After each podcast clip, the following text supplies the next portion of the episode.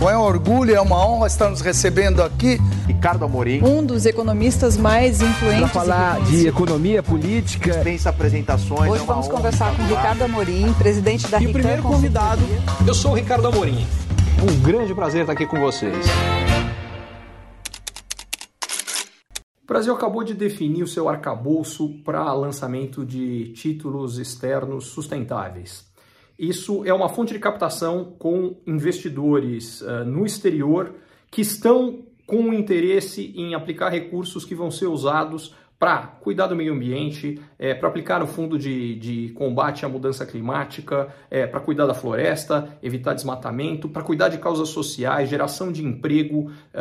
Um, e a, a grande beleza é que, por um lado, garante que haja recursos para coisas que são absolutamente prioritárias e que não necessariamente, considerando que o governo tem, tem uma máquina que cresce e que vai sugando os recursos e muitas vezes não sobra dinheiro exatamente para o que deveria sobrar, e esses títulos vão evitar que esse tipo de coisa aconteça. E segundo, muitas vezes com um custo de financiamento menor do que da dívida tradicional, exatamente porque esses investidores têm um compromisso de buscar não apenas ter um retorno no investimento que estão fazendo, mas além disso ajudar nessas causas. A única coisa que eu pessoalmente acho que seria bastante mais favorável é ter uma separação do que são a utilização de recursos de causas que são ecológicas e de causas sociais. Nesses é, investimentos sustentáveis, as duas coisas são juntas, ambas são importantíssimas. A diferença é que há investidores mais interessados em colaborar com uma coisa e com outra.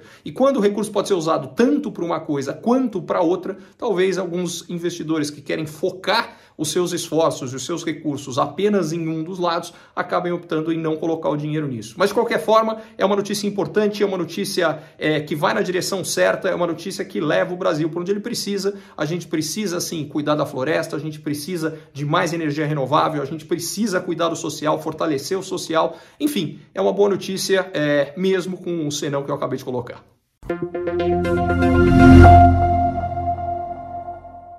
Curtiu esse conteúdo? Assine para receber quando cada um dos próximos for publicado. E se de repente você achar que algum colega, amigo ou alguém da sua família pode gostar também, lembre de compartilhar.